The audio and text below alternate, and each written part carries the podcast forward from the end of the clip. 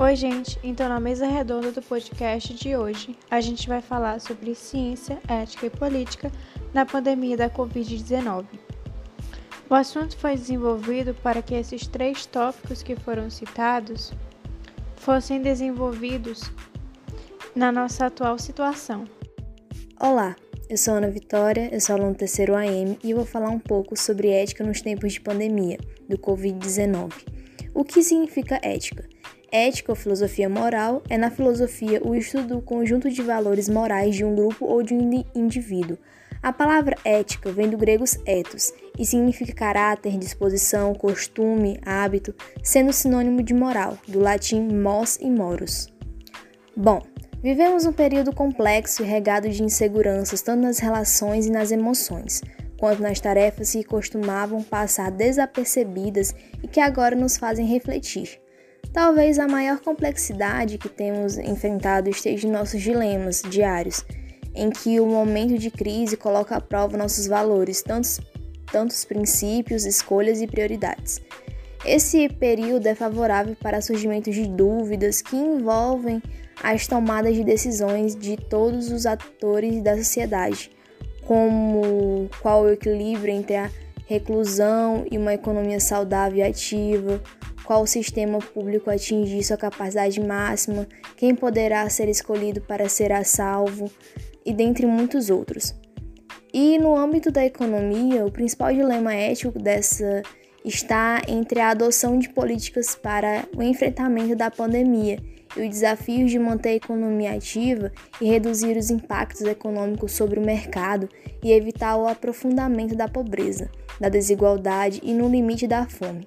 Algumas empresas também enfrentam seus dilemas equivalentes para a sobrevivência financeira e a preservação do quadro de colaboradores e seu bem-estar, que, que tentam equilibrar entre as contas e as responsabilidades sociais, uma equação delicada que se forma mais complexa quanto menor a capacidade financeira. E os dilemas, em um contexto de situações extremas, intensificam a luta pela sobrevivência. As reflexões sobre essas questões são impostas apesar de dolorosas e fazem parte de processos que enfrentamos. São elas que possibilitaram nos conduzir à compreensão de qual é a sociedade que desejamos ver no nosso futuro. Se estamos comprometidos com a construção de uma sociedade tão justa, igualitária e sustentável, nossos parâmetros precisam ser outros, além da capital, produtividade, renda e trabalho que nos impõe todo dia. Não podemos ser sedentários ou determinados exclusivamente para nossas relações econômicas. Precisamos retomar o contexto de amplo das relações sociais que nos valermos de outras variáveis para estabelecermos novos padrões. Os principais e os princípios dos valores, como a ética, transpareciam integridade e respeito devem ser mantidos as, quais, quaisquer que sejam as tomadas de decisões, de maneira que nenhuma medida lacere os direitos humanos de cada indivíduo. Meu nome é Ana Beatriz Cabral Rodrigues e eu vou iniciar falando sobre a importância da ciência no combate à pandemia do Covid-19. Ao longo da história, a ciência vem permitindo à humanidade compreender um pouco mais sobre a natureza e também nos ajuda a ter uma melhor qualidade de vida, pois foi através da ciência que muitas doenças foram eliminadas. Quando uma pandemia como a do coronavírus se alastra pelo mundo, a principal necessidade é o desenvolvimento de uma vacina ou de outro tratamento específico. Por isso, a importância dos países investirem regularmente na produção de conhecimento científico, pois enquanto o mundo observa, entre aspas, a devastação causada pela Covid-19, os cientistas se organizam, montam forças-tarefas, mobilizam recursos, desenvolvem protocolos, geram conhecimentos e compartilham esses dados que informam e dão esperança à população diante do caos. Foi graças ao desenvolvimento científico que diversos fármacos, produtos e principalmente vacinas seguras e eficazes foram produzidas e permitiram vencer várias enfermidades, além de controlar doenças ao longo da história. E diante a pandemia do coronavírus, a ciência, em tempo recorde, conseguiu produzir vacinas seguras.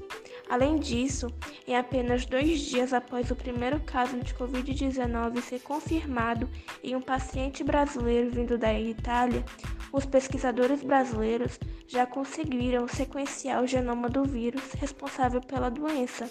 Desde que o vírus surgiu, no final de 2019, vários países já vinham sequenciando o material genético dos casos em seus territórios, pois é, sequenciar o genoma do vírus dá importantes pistas para entender sua origem e evolução.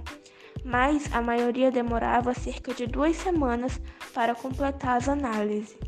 E a equipe brasileira conseguiu em apenas 48 horas, usando uma tecnologia portátil e barata. Imagina se eles tivessem o apoio e os equipamentos necessários. Meu nome é Maria Luísa Pontes e eu sou do terceiro AM. Como podemos abordar sobre a política no meio da pandemia do Covid-19?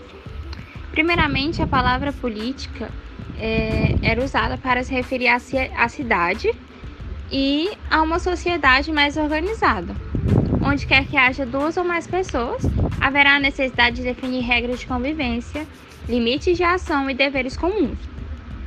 O filósofo grego Aristóteles definiu o ser humano como um animal político, ou seja, um ser que inconscientemente busca a vida em comunidade, porque suas necessidades materiais e emocionais só podem ser satisfeitas pela convivência com outras pessoas.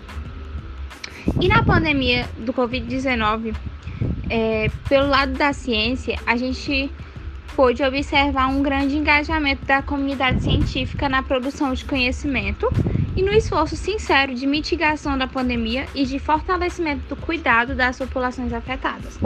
Já no âmbito político, observamos a soma de muitos defeitos contemporâneos, como a ausência de planejamento, coordenação e senso de responsabilidade pública, a desinformação como método e tudo isso nos colocou de frente a uma encruzilhada, porque estamos há muito tempo em um isolamento social mal executado, mas poucos e, e poucos municípios, na verdade, possuem condições de passar a flexibilização com alguma segurança.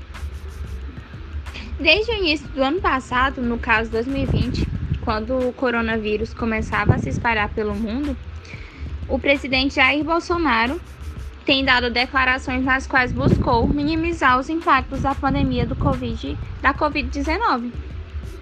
Ele já usou as palavras histeria e fantasia para classificar a reação da população e da imprensa à pandemia. Na quinta-feira de março, dia 4, o presidente voltou a criticar as medidas de isolamento social no país e disse que os problemas precisam ser enfrentados pela população.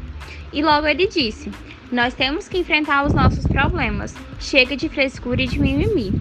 Vão ficar chorando até quando? Temos de enfrentar os problemas. Respeitar, obviamente, os mais idosos, aqueles que têm doenças, comorbidades. Mas onde vai parar o Brasil se nós pararmos? Questionou o presidente em São, São Simão, Goiás. No começo deste ano, 2021, quando os números apontavam para novo avanço da Covid-19, o presidente afirmou mais uma vez que o Brasil estava vivendo um finalzinho de pandemia. Ele tem falado e agido em confronto com as medidas de proteção, em especial a política de isolamento da população. É, o presidente também distribuiu remédios ineficazes contra a doença, incentivando aglomerações, atuando contra a compra de vacinas e, por isso, a demora do começo da vacinação. É, também espalhou informações falsas e fez campanhas de desobediência a medidas de proteção, como o uso de máscaras. No dia 17 de março, o, o presidente Jair Bolsonaro, é, quando dava uma entrevista à rádio Super Tupi, disse o seguinte: esse vírus, abre aspas, esse vírus trouxe uma certa histeria. Tem alguns governadores, no meu entender, posso até estar errado, que estão tomando medidas que vão prejudicar e muito a nossa economia. A vida continua, não tem que ter histeria. Não é porque tem uma aglomeração de pessoas aqui e acolá que tem que ser atacado exatamente isto. É tirar a histeria. Agora o que acontece? Prejudica. E fecha aspas. Ele ainda disse que faria uma festinha tradicional em comemoração ao seu aniversário e ao de sua mulher. E é por isso que é fundamental que a sociedade brasileira e as instituições democráticas se unam em defesa da vida e se mobilizem em solidariedade a todas as vítimas da Covid-19, exigindo que o governo cumpra seu dever em garantir a vacina para todos e todos, imediatamente, com toda a logística e, e estratégias necessárias. E assim, é, é seguir cobrando financiamento adequado da saúde pública, com a manutenção do piso emergencial para a saúde em 2021 e as ações de apoio econômico à classe trabalhadora, através de aprovação de novos projetos de lei por verbas emergenciais até o fim da crise desta epidemia.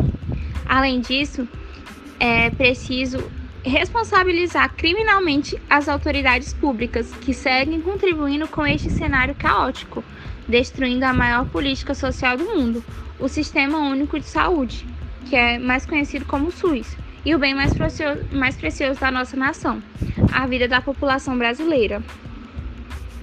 Meu nome é Ana Beatriz Silva Barbosa. Bom, que a sociedade do mundo todo foi pega desprevenida, todo mundo sabe disso. Mas como a gente desenvolve a ética nessa situação? A ética ela tem um conceito muito mais importante e muito mais profundo do que com a cartilha de compliance. Para quem não sabe, a cartilha de compliance é uma contribuição da OAB de Minas Gerais para toda a sociedade que apresenta de uma forma clara e prática os conceitos fundamentais sobre o compliance e sobre a importância da fundação dele para que haja a criação e a manutenção de um ambiente para a sociedade mais transparente, mais seguro e que esteja conforme as leis. Mas como a gente pode colocar isso em prática? Vamos a um exemplo bem comum. Uma empresa que sabe da necessidade de estoque de máscaras, de álcool em gel e também da vacina compra elas para revender durante um pico da pandemia muito mais caro para os hospitais do que para as pessoas. Isso é de maneira ética? Com certeza não. A gente acompanha todo dia pelos noticiários a falta de produtos em hospitais e pessoas que também estão em situações desesperadas para comprar esse tipo de material. E essa empresa, que não age de forma ética de forma alguma, tem esses preços abusivos em certos itens. Então acho que está na hora de todo mundo defender essa frágil corrente ética que se fortaleceu com as faces mais obscuras do ser humano e do comportamento egoísta da sociedade para sempre ter do melhor. Não só isso das empresas, mas também tem pessoas furando filas, grupos tentando comprar lotes de vacinas que ainda nem estão disponíveis para todos os grupos prioritários, além do governo que não tem nenhum posicionamento firme. A situação só mostra como a importância da ética atua na nossa sociedade. A pandemia aconteceu no mundo todo, mas em terras brasileiras, no Brasil, as primeiras reações desde o começo da pandemia foram as ações humanitárias e também até algumas críticas de medidas de proteção. Alguns desses exemplos dados demonstram que a ética estava sendo afrontada e que a sociedade precisava reagir diante dessa desumanidade. A gente teve a demonstração da famosa frase que é: o Brasil não é para amadores. Bom, a gente teve uma perca desse Brasil, não é só para amadores, que foi a perca da oportunidade de se estruturar com antecedência sobre a aquisição das vacinas para todo mundo e também o fortalecimento da atenção do SUS, com mais equipamentos, com mais leitos e até oxigênio. Mas nós também temos movimentos e pessoas muito irresponsáveis que vão além da desestruturação da ética, que defendem a economia acima de tudo. Ou seja, salvar a economia é muito mais importante do que sobreviver. Não bastasse tamanha escassez do ser humano e também do escândalo. Mais uma vez, a gente tem com o início da vacinação pessoas furando filas, ludibriando criminosos com idosos. E em meio a esse quadro insano e caótico que, que, que se encontra o Brasil, e também em um momento que exige a absoluta necessidade de ética das pessoas, a gente se deixa levar por muita bobeira e também por teorias de conspiração que afetam o julgamento, desperdiçando também o tempo que é precioso e recursos que não temos em condições tão grandes assim. Então, além da ciência e da política, nós também temos a importância enorme da ética.